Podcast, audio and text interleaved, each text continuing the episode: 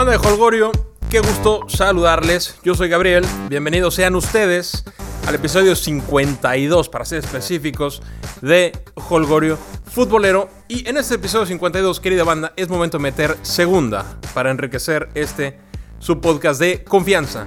Como muchos saben, Holgorio Futbolero tiene ahora un canal de YouTube donde publico videos de pláticas de café o de charlas eh, cheleras, en su caso, con los protagonistas del balón. El Chelis, por ejemplo, es el galán de los primeros dos episodios. Mi estimado Hugo Ramírez, el chef, reportero que cubre a Pumas, cubre a Lobos Buap, eh, participa en programas de análisis y en, Televisa Deportes. Él estará enriqueciendo esta plataforma con una charla por demás amena, sabia y positiva que esta semana podrán ver. Eh, la semana siguiente les compartiré una plática fantástica con uno de los mejores cronistas futboleros de este país, que por el momento está dando cátedra en Rusia 2018. Y esta es la idea, seguir por ese rumbo. Por favor, suscríbete al canal, se llama Holgoro Futbolero, está en YouTube. Ningún daño te hace y la vas a pasar re bien. Lo prometo. Lo prometo. Y empezamos también a tener actividad en la cuenta de Instagram, que estaba hasta hace poco tiempo más abandonada que la sala de trofeos del Atlas, ¿no? Así es que si son tan amables, su follow es bienvenido también en Instagram. En Facebook también estamos retomando y estoy promocionando el podcast, estoy poniendo videos también y estoy incluyendo fragmentos de entrevistas anteriores que no tienen desperdicio alguno. Por ahí pueden recuperar la de Chero La Torre, Bruno Marioni, algo de Dante López, ¿no? Ahí lo pueden ver, lo pueden recuperar en, en Facebook. Y en Facebook también, empezando ahora mismo, voy a transmitir en vivo la grabación del episodio del podcast. ¿No? Entonces es preciso saludar a la banda que está en Facebook Live, que nos está escuchando, nos está viendo. Saludos a la banda de Facebook Live. Y decirles que esto se trata de participar. O sea, si, me estás escuchando, si me estás viendo eh, grabando este episodio, por favor participa con toda confianza, no te detengas. Aquí daré salida a tus comentarios con muchísimo gusto.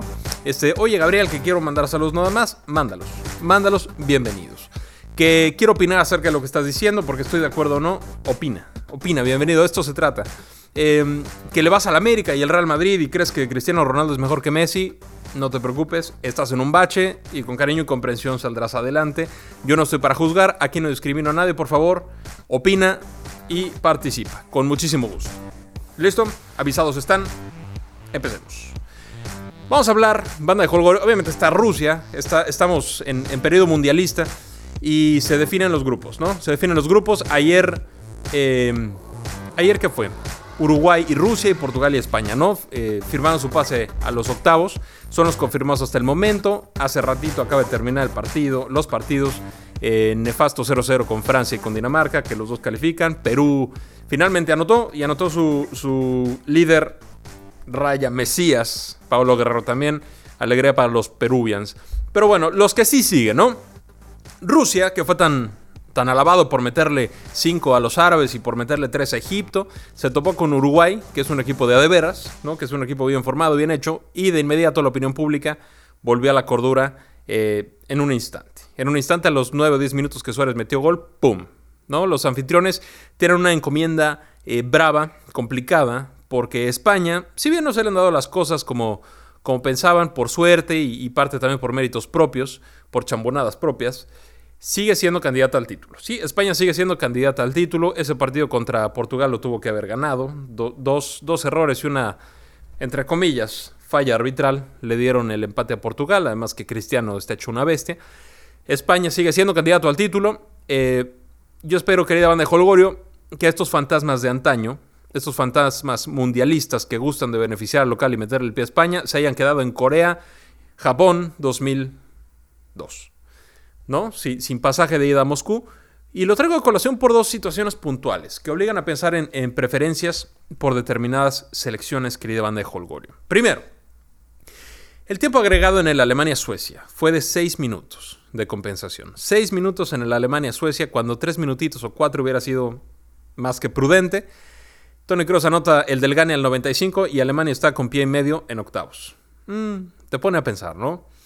Otra cuestión, ¿no? La segunda amarilla Cristiano Ronaldo, pues eh, digo, la, segunda amarilla no, la amarilla Cristiano Ronaldo debió ser roja directa. Debió ser roja directa. No es una cuestión de apreciación, es una agresión por la espalda con el codo del portugués en el cachete del iraní. Y eso, eh, hasta en el Parque de Pilares, es roja directa, eso no se vale. El árbitro revisó la jugada, no tuvo los tamaños para echarlo. Y esto te hace pensar, te hace pensar que las playeras juegan, como históricamente ha sucedido, y te hace pensar que pudiera España revivir viejos fantasmas, como le pasó con Corea, que metió 25 mil goles y le anularon absolutamente todos. Los coreanos anotaron goles en fuera de lugar y demás, y les valieron todos. Y al final Corea los echó en penales. Corea era el anfitrión, recuerden bien. Ojalá que ahora no pase esto. Esperemos que el fair play gobierne durante toda esta justa mundialista. España, al margen de esto, no debe tener inconveniente alguno para disponer de Rusia. Ahora, Uruguay. En el Uruguay-Portugal, el candidato a seguir avanzando por fútbol, por dinámica, por individualidades, por defensa, por momento, debería ser Uruguay. Pero ojo, ¿se acuerdan cómo ganó Portugal la Euro? Hace dos añitos, ¿no? ¿Se acuerdan cómo ganaron los portugueses? En fase de grupos, ¡pum! Empataron los tres partidos. En octavos ganó 1-0. En cuartos empató y en penales avanzó a la siguiente ronda. En semis le ganó 2-0 a Gales de Gareth Bale. Y en la final vuelven a empatar de nuevo. O sea, en todos los partidos empató absolutamente todo y ganó dos. Em, probablemente, digo, la final en tiempos extras, ¿no? Fue, fue como la ganaron contra los anfitriones. Pero así es como juega Portugal. Así, les, así se sienten seguros los portugueses. Probablemente, probablemente los estemos menospreciando. Entonces decir que Uruguay es más que Portugal es una aseveración correcta, ¿no? Desde mi punto de vista es una aseveración sumamente correcta, pero que deja pocas garantías de éxito charrúa. Los portugueses se sienten cómodos jugando prácticamente a nada y dependiendo de Cristiano, y de algún otro que se espabile, ¿no? Como Cuaresma en, el partido de hace... ¿Dónde fue? De, de, ayer, con el partido de ayer. Uruguay es mucho más que Irán y que Marruecos. Será complicado que regale goles como los que regaló España dos jornadas atrás. Mi pronóstico es que en estos duelos pasan España y pasa Uruguay. Ellos dos están en cuartos. Por otro lado, Croacia. Croacia, ¿no? Esto, fue, esto fue lo que pasó, lo que pasó ayer. Pero ahora, en, temas que nos atañen en, un ratito más, en cuestión de minutos. Croacia está dentro, ¿no? Gracias a un mediocampo sublime con Rakitic, con, con Modric, sirviendo como escudo protector ante cualquier ofensiva rival, pero también con la versatilidad de pisar el área 5 o 6 veces por partido, ¿no? Llevan goles, ambos llevan goles, Modric lleva dos, Rakitic ya anotó, le anotó a Argentina. Eh, una Croacia con varios elementos jugando en ligas top, con tipos de personalidad como, como el compañero de los Mexican Curios en el, en el Eintracht Frankfurt, que es ante eh, ante Rebic, ¿no? O Versálico del Atlético de Madrid, ¿no? Además, de, claro, de, los monstruos de Modric y Rakitic que decíamos, de Mansukic, de Lobran, que hizo una temporada espectacular con, con, el, con Liverpool, em, de Perisic, bueno, ¿no? Que tienen un recorrido más popular. Ángel Andrade, saludos, brother.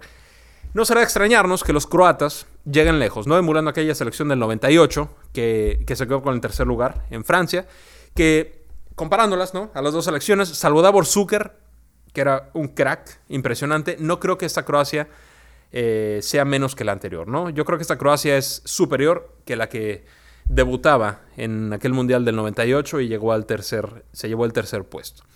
La mayoría de, la selección, eh, de las selecciones de fútbol, ¿no? Esto, esto por Croacia, ellos ya están, ya están calificados, están más allá del bien y del mal. Pero se define el pase de Argentina de Argentina y los, nigerianos les echaron la mano ganando a la Islandia el partido anterior. Ahora los argentinos le tienen que ganar a los nigerianos, porque si no estamos hablando de una catástrofe y, de una... Em, de una batalla sin, sin, tregua en redes sociales de los pro Argentinas y pro Messi contra los pro Real Madrid y pro Cristiano, que no entiendo por qué son cosas diferentes y son cosas que se enfrentan, pero así es esto, ¿no?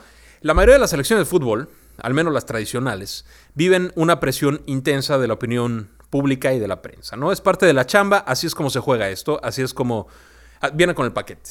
Pero hay dos elecciones, a mi entender, que son rebasadas constantemente por esta absurda ofensiva cotidiana que se genera en la prensa y se adopta en la afición. Me refiero, me refiero a la mexicana y a la argentina, las dos. Nuestras prensas muchas veces sin preparación, no todos, a quien dignifica la profesión, pero muchas veces sin preparación, ignorantes de cuestiones que rodean al equipo, em, sensacionalistas, ¿no?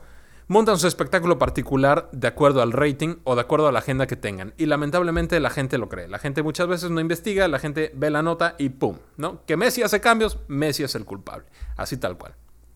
Y no me refiero a criticar formaciones, no me refiero a criticar convocatorias, a criticar el desempeño de este o de aquel, ¿no? Eso siempre debe existir. La crítica acerca del desempeño de un seleccionador y de un futbolista debe existir todo el tiempo y debe promoverse con libertad y con respeto toda la vida, porque es parte del fútbol y es parte de, nuestra esencia también como mexicanos o como, como hispanos, como latinos. Pero me refiero a tretas personales, me refiero a difamaciones, me refiero a desprestigios, que son tan comunes en estas épocas, sobre todo con redes sociales. A meterse en la vida privada de los jugadores, exponerlos según la tendencia que se elija, a causar un daño completamente ajeno al fútbol, ¿no? Esto es a lo que me refiero, que están sometidas muchas selecciones, principalmente la mexicana y la argentina. Ahora, además de las carencias futboleras de Argentina, que son muchas, que son muchas y deben hacerse responsables todos los involucrados, desde su federación, desde el cuerpo técnico de San Paoli, desde los jugadores, incluyendo por supuesto a Messi, también la excesiva presión mediática juega en su contra con mucha frecuencia, muchísima frecuencia. Y me da risa, querida banda, me da risa, que por ejemplo, eh, en redes sociales, ¿no? Algún random intelectual asegura que Messi pone y quita jugadores. Y que gracias a él Argentina está en el hoyo, ¿no? Háganme el bendito favor. Y luego ves la cuenta de este random y el intelectual eh, pseudo investigador privado tiene 17 años, vive en Matehuala y no ha terminado la prepa. O sea, ¿qué puede saber este tipo de lo que pasa en la intimidad del vestidor argentino. Es lo que yo me pregunto, pero así se llena, ¡fum! Así se llena Twitter. Y la gente lo ve.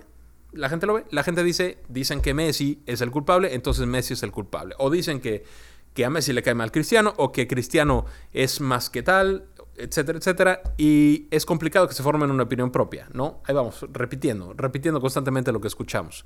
Entonces esto forma presión, esto genera mucha presión. Pero bueno, pareciera irrelevante. Pareciera irrelevante, pero pesa más de lo que suponemos. Yo deseo, querida banda, yo deseo que Argentina esté en la siguiente ronda, con una actuación majestuosa de Messi, porque me cae bien Messi, totalmente, porque creo que es el mejor jugador de la historia. Eso no le quita responsabilidad de que no ha pesado como líder. Eso no le quita eh, la, culpa que tiene del casi fracaso de esta selección argentina. Puede ser el que más disparo gol tenga, sí, pero no ha influido. Y cuando eres el mejor del mundo, tienes que influir en el marcador siempre. 9 de 10 veces. Messi lleva dos juegos sin influir, Messi lleva un penal fallado, que podría tener a Argentina prácticamente del otro lado, y no, no ha brillado, así como que ha desaparecido tampoco estoy de acuerdo, pero necesita, necesita ser influyente. Yo deseo que Messi sea influyente el día de hoy, que Messi le meta tres pirulos a los nigerianos y que estén en la siguiente ronda. Después, con la motivación en aumento, pueden pegarle un susto a Francia y a cualquiera, lo veo poco probable, yo creo que pasan octavos y ahí se quedan. Pero bueno, al menos que no hagan el ridículo y que puedan seguir avanzando.